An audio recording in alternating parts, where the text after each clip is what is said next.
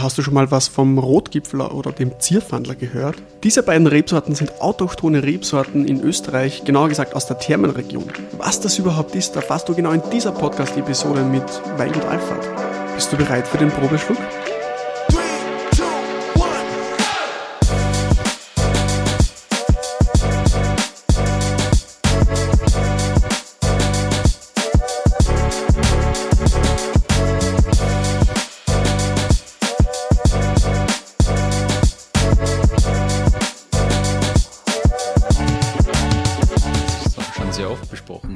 Wir haben, ähm, wir sind ein klassisch niederösterreichisches Weinbaugebiet mit den Hauptsorten Grüner Veltliner im weißen Bereich und Zweigelt im roten Bereich.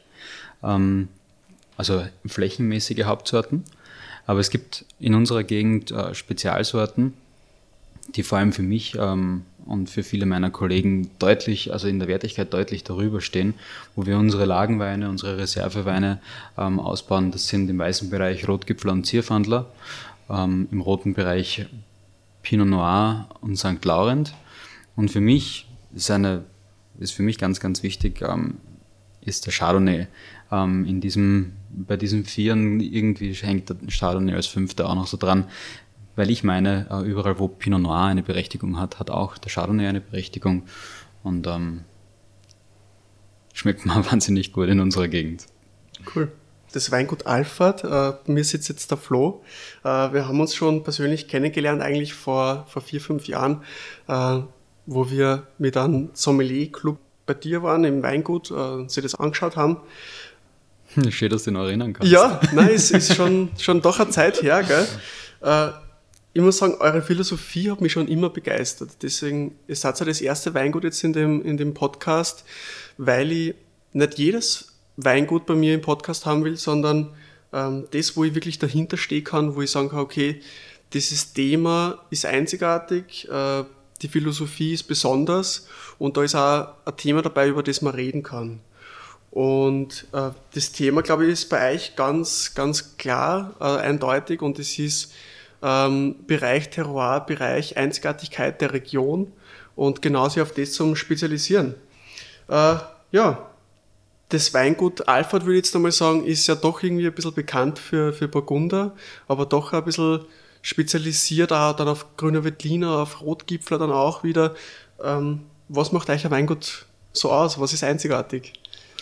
Ja, ähm, also wenn ich uns ein bisschen vorstellen darf, wir sind, wir sind ähm, in Dreiskirchen Weinbau tätig seit 1762, also schon äh, doch eine Zeit. Mhm. Ähm, haben über Generationen sehr, sehr viel Erfahrung gesammelt mit unseren Lagen, die uns damals zur Verfügung standen und auch ähm, so ein bisschen äh, lange Zähne gemacht auf, auf Lagen, die wir in Zukunft bearbeiten möchten.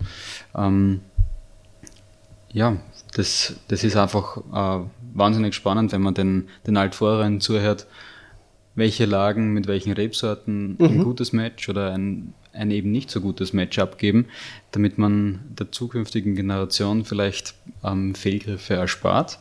Ähm, heutzutage ist natürlich alles viel genauer kartiert. Ähm, von der Geologie her ist viel klarer, welche Rebsorte wo stehen kann und darf, ähm, wo man garantiert keinen Fehler macht. Ähm, ich selbst habe mich ähm, jetzt auf eine Rebsorte ganz stark spezialisiert. Das ist der Rotgipfler, ist auch mittlerweile unsere Hauptsorte. Wir bewirtschaften ähm, aktuell, also gesamtbetrieblich 30 Hektar und davon sind ähm, doch schon knapp 9 Hektar jetzt mit Rotgipfler bepflanzt. Ähm, ist somit eine, eine ganz, ganz wesentliche Rebsorte für mich geworden. Ja. Cool, sehr cool. Machst du das dein, dein ganzes Leben schon ähm, oder wie lange gibt es das Weingut Alfred überhaupt schon? Ja, wie gesagt, seit 1762 gibt es das Weingut. Ah, ja. mhm. Also ich bin jetzt die neunte weinbautreibende Generation an mhm. dieser Adresse. Mhm. Äh, und ja, ich mache das mein ganzes Leben. Also ich kann, mich noch erinnern, im, im Kindergarten, ähm, wenn man so nach der, nach der ersten Jobvorstellung irgendwie gefragt wird, manche haben gesagt, äh, Feuerwehrmann oder Astronaut. Und ähm, für mich war immer schon ganz klar, ich möchte äh, den Heurigen vom Papa übernehmen. Heurigen, ähm, bei unserem Weingut ist ja auch ein Heurigen angehängt. Damals gab es für mich kein, keine Unterscheidung zwischen, zwischen Weinbau, Heurigen oder zwischen dem gastronomischen Teil und, und dem weinbaulichen Teil. Ähm, mittlerweile gibt es da schon eine, eine Abgrenzung. Ähm, ich bin eben aktuell für den weinbaulichen Teil des Betriebs zuständig und meine Eltern betreiben den Heurigen. Mhm. Wobei das ja doch immer noch äh, eine feine Kombination ist und fast schon dazugehört. Also Kulinarik ist ja ein, ein, wesentlicher Teil bei Wein, gell? Oh ja, also man, man hat schon sehr viele Genießer im Haus, wenn man einen eigenen Heurigen betreibt. Ähm, das ist sehr angenehm. Du hast ein, ein direktes Feedback auch aufs Produkt. Das ist ähm, uns sehr wichtig und das wird auch sehr, sehr ernst genommen, was, was da ähm, vom Gast direkt ähm, reflektiert wird. Ja, es ist einfach sehr spannend, dass man, dass man immer wieder die einzelnen Meinungen der Konsumenten äh, quasi so direkt präsentiert bekommt und vielleicht auch in seine Produktion einfließen lässt oder, oder dann auch dem Gast einige, einige ähm, Schritte, die man gesetzt hat, noch verdeutlichen kann am mhm. Tisch direkt. Mhm. Wenn du das Weingut Alfred mit einem Wein in Verbindung bringen würdest, wäre es der Rotgipfler? Auf jeden Fall. Noch genauer also der Rotgipfler von der Lage Rodauna, also von der mhm. Riede Rodauna. Weil das ähm, für mich einfach die, der, der Perfect Match ist. Da fühlt sich der Rotgipfler wahnsinnig wohl, da, mhm. da steht er auf, auf einem auf einem Grund, der ihn ausreichend äh, versorgt, aber nicht überversorgt, der ihn ausreifen lässt, aber nicht überreifen lässt, der ähm, die Vorzüge der Rebsorte äh, nochmal unterstreicht. Das, das gefällt mir wahnsinnig gut. Ja. Und nicht nur in den, nicht nur in den, in den ähm, von, oft von der Presse äh, transportierten perfekten Weinjahren, sondern einfach in einem jeden Jahr. Also mhm. das ist, das ist für mich einfach ähm, ideal dort. Ja. Natürlich ähm, muss, man, muss man die Witterung etwas begleiten, muss man die Rebe begleiten unterm Jahr. Vielleicht manchmal korrigierend einwirken, keine Frage. Ähm, Blätter entfernen oder absichtlich Blätter als, als Sonnenschutz stehen lassen. Trauben ausdünnen oder, oder absichtlich etwas mehr Behang belassen, um auch mehr, mehr Wasser vom Boden quasi abzuziehen für die Reife. Begrünung höher stehen lassen oder tiefer mähen. Also es gibt tausend Varianten, wie man, wie man auf die einzelnen Witterungseinflüsse wirken kann, aber, aber ähm, im Großen und Ganzen ist Rotgipfel auf der Riede Rodana für mich ähm, mit das Spannendste, was ich, was ich so begleiten darf. Mhm. Du hast das Weinjahr angesprochen. Äh, das wird dann eine ganz spannende nächste Folge werden. Äh, vorher hast du aber was angesprochen, dass dieser äh, Rotgipfler genau der Rotdowner für, für das Weingut Alpha steht. Ich glaube, das bringt uns zu einem sehr wichtigen Punkt von der Folge, die autochthonen Rebsorten. Man kann auch gebietstypische Rebsorten sagen, alteingesessen, eigentlich für die Region sehr bekannt und das schon lange. Hm, wieso ist es so wichtig, dass es gebietstypische Rebsorten gibt? Wieso sollte man sie genau auf das konzentrieren? Ist es das, weil genau der Wein dann am besten zu der Region, zu dem Klima, zu dem Boden passt? Äh, oder was, was macht es dran so, so wichtig, dass ihr auch genau auf diese Rebsorten, die da beheimatet sind, spezialisiert? Schau, ich denke mal, es gibt Rebsorten, die werden auf der ganzen Welt angepflanzt und ähm, ich möchte dieses, diesen Fakt auch gar nicht schmälern. Es gibt sicher Rebsorten, die auf der ganzen Welt ihre Berechtigung haben und auch ähm, die einzelnen Gebiete dieser Rebsorte aber trotzdem so deutlich ihren Stempel aufdrücken, dass du ähm, vielleicht mit ein bisschen Übung im, im, Glas die Rebsorte schon einem Gebiet direkt zuordnen kannst. Ähm, dieser Gedanken weiter gestrickt ist, ist ähm, für mich wahnsinnig interessant, wenn es dann Rebsorten gibt, die, die eben gewisse Vorzüge haben, was jetzt Geologie und auch klimatische Bedingungen angeht, ähm, mhm. dass sie eben nicht auf der ganzen Welt zu finden sind, sondern sich die Ecken und, und ähm, Lagen auf der, auf der Welt ganz, ganz selektiv eben ausgesucht haben, offensichtlich in der Vergangenheit. Und da gehört eben Rotgipfler genauso wie der Zierfandler eben dazu, ähm, die hauptsächlich, nicht ausschließlich, aber hauptsächlich in unserem Gebiet angebaut werden. Es gibt noch einige, einige andere ähm, Verbreitungen, vor allem von der Rebsorte Zierfandler dann. Es wird so ähm, ich glaube, in, in Ungarn gibt es da nennenswerte Rebflächen oder so Richtung Rumänien hinüber.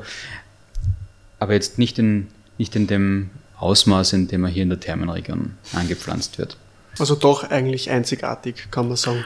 Ja, natürlich. Also die Rebsorte beide Rebsorten, Rotgipfler und Zierfandler, waren früher mal weiter verbreitet, nicht nur hier in der, in der Region zu finden. Ähm, allerdings früher wurde sehr viel als gemischter Satz ausgepflanzt und da hast du ähm, in einem Weingarten Rebsorten für alle Eventualitäten äh, auspflanzen müssen. Somit für ein heißes, trockenes Jahr, für ein feuchtes, kühles Jahr, für ein frühes, für ein spätes Jahr, für alles Mögliche. Und ähm, einige Rebsorten haben immer ein gutes Auskommen mit dem, mit dem Jagen gefunden und andere Rebsorten eben nicht. Aber der, der Durchschnitt war somit immer brauchbar. Und heutzutage setzt man eben Rebsorten ähm, hin, die ganz genau auf die Geologie passen. Und man versucht mit seinem Einwirken eben die Witterungseinflüsse ähm, möglichst auszugleichen. Mhm. Das ist jetzt der Unterschied zu früher vielleicht. Besser? Besser. Was, was? Besser, ich weiß nicht. Also es gibt, es gibt sicher Weine, die sind, ähm, oder ja, ist schwer, schwer zu sagen an und für sich. Ich, ich finde, es ist äh, vielleicht eine, eine Professionalität eingekehrt in diesem Beruf. Es ist weniger, weniger wird dem Zufall überlassen, weniger wird an, an ähm, es wird schon an Traditionen festgehalten, allerdings ähm, es wird wie gesagt, sehr viel Professionalität und sehr viel, sehr viel Know-how auch in die ganze Sache hineingelegt. Und ähm, ich glaube, was, was heute vielleicht ganz wichtig ist, was früher nicht ganz so im Fokus stand, war vielleicht die Haltbarkeit des Weines ähm, zu fördern. Das ist mir ganz wichtig. Also ein, ein Wein, wo ich eine, eine Einzellage draufschreibe oder, oder ein, eine Reserve irgendwie impliziere, das sind schon Weine, die die dem Kunden auch ein gewisses Versprechen geben, ähm, da kann nichts passieren, wenn ich den jetzt drei Jahre im Keller vergesse.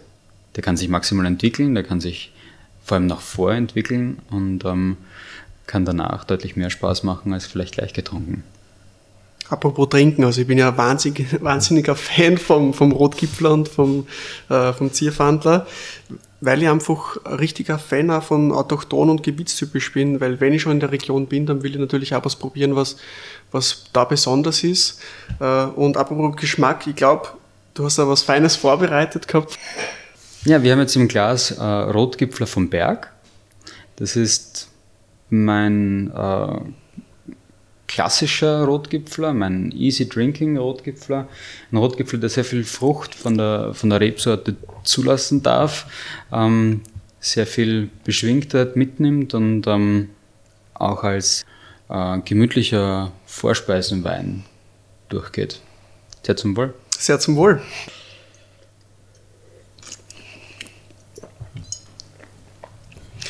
Die Aromatik vom, vom Rotgipfler, von den frischen Rotgipfler, die, die mag ich eigentlich immer sehr gern, weil es doch irgendwie hier äh, für mich eine ganz eigene Frucht gibt. Mhm. Ähm, nicht dieses typische heimische Obst, sondern auch schon ein bisschen, ähm, auch ein bisschen ins Vegetale rein, also für mich ganz was Besonderes ähm, und deswegen auch einzigartig. Wie, ja, was, wie schmeckt für dich ein Rotgipfler? Ja, die unterschiedlichen äh, Ausprägungen der Rebsorte sind natürlich äh, verschieden. Ähm, aber das Rotgipfler, glaube ich, so dieses, dieses Basisrauschen, was er immer mitnimmt, das ist ähm, eine gewisse Exotik, eine, eine wärmende Art, eine, eine reife Art, eine rotfruchtige Art, wie ich so, ähm, wenn man es im, im Farbdenken auch ein bisschen beschreiben möchte. Also es ist ähm, weniger dieses, dieses ähm, spitze Grüne, sondern es ist eher so in Richtung Gelb und Rot. Und in, in ähm, exotischen Früchten kann man jetzt sagen, er hängt dann an ähm, vielleicht Mango und Banane, in heimischen Früchten vielleicht mehr an Pfirsich und Marille. Ähm, ja, also von bis natürlich. Hier gibt's, wir haben jetzt hier ja unseren, unseren ganz klassisch ausgebauten, also im Stahltank vergorenen Rotgipfler, der eben ähm, jugendlich getrunken und, und sehr fit. Er steht auch mit einer, mit einer sehr erfrischenden Säure, ganz trocken ausgebaut, selbstverständlich. Ähm, ja, ein, ein Wein, der einfach jetzt nicht allzu kompliziert sein sollte, um ihn zu genießen, sondern, sondern eher ähm, ja, gemütlich eine, eine Vorspeise begleiten. Na, du willst den Rotgipfler vom Weingut Alfred auch probieren? Das kannst du jetzt mit dem Probeschluck Online Weinclub. Was dich im Online Weinclub erwartet? personalisierte Weinpakete mit drei qualitativen internationalen Weinen pro Monat, sogar ohne Versandkosten. Podcast, Blog, alles was dazu gehört. Fresh and easy, dark and heavy, abenteuerlich oder als Blindverkostung. Auf probeschluck.com ist für jeden Geschmack was dabei. Den Online-Weinclub kannst du monatlich abonnieren oder gleich für mehrere Monate, wenn du ein Sparfuchs bist. Aber jetzt geht's weiter mit dem Rotgipfler. Würdest du den, den Wein ein bisschen äh, ähm, vergleichen mit einer anderen Rebsorte, die wir vielleicht kennen? Oder es ist doch mhm. was ganz Eigenes? Also der Rotgipfler hat für mich schon eine gewisse Eigenständigkeit. Ähm, er ist von seiner, also von seiner Wurzel her ist eine, eine Kreuzung aus äh, roten Mölkliner und Traminer. Also gerade von der Kreuzung her würde ich jetzt keiner diesen, dieser Rebsorten irgendwie so ein, ein nahe Verhältnis in, in der Aromatik unterstellen. Das, das, ähm, also Traminer ist doch deutlich duftiger und, und ähm, vielleicht von der Säure etwas milder. Roter Veltliner ist äh, trifft es aromatisch auch nicht, nicht wirklich. Also es ist, es ist doch, mh, mm, ja, er, er, nimmt eine gewisse Eigenständigkeit ein und das macht einem sicher sehr spannend. Cool. Florian, ich bin ein richtiger Fan von, von Süßweinen, Prädikatsweinen, mhm. äh, ein richtiger Sammler und da ist eine Flasche bei mir im, im Weinkeller, die mag ich gar nicht aufmachen. Und das ist äh, Bernerslese vom Rotgipfel und Zierfandler von euch. Mhm. Äh, ich glaube, wenn ich mich jetzt nicht ganz täusche, ist Jahrgang 2014, ja, kann das, das sein. Kann sein. und für mich ganz was Besonderes, weil es gibt, glaube ich, fast keine Weingüter, die das wirklich produziert. Das ist für mich was Einzigartiges. Mhm. Ähm, ganz was, ganz was Besonderes und auch die, die Kombination Rotgipfel und Zierfandler ist eine Tradition, kann man sagen. Es gibt dann einen Wein, den Guboltskirchner Königswein. Mhm. Gibt es jetzt auch nicht ähm, von Weingut Alfred, glaube ich, soweit ich weiß, aber auch einer der ältesten Weinmarken Österreichs. Mhm. Sagt er wieder, dass die Rebsorten eigentlich schon immer zu Österreich gehört haben. Ja. Und fast keiner kennt sie. Wieso? Ja, die, die Rebsorten hatten, hatten früher eine, eine richtige Hochblüte, waren, waren sehr weit verbreitet.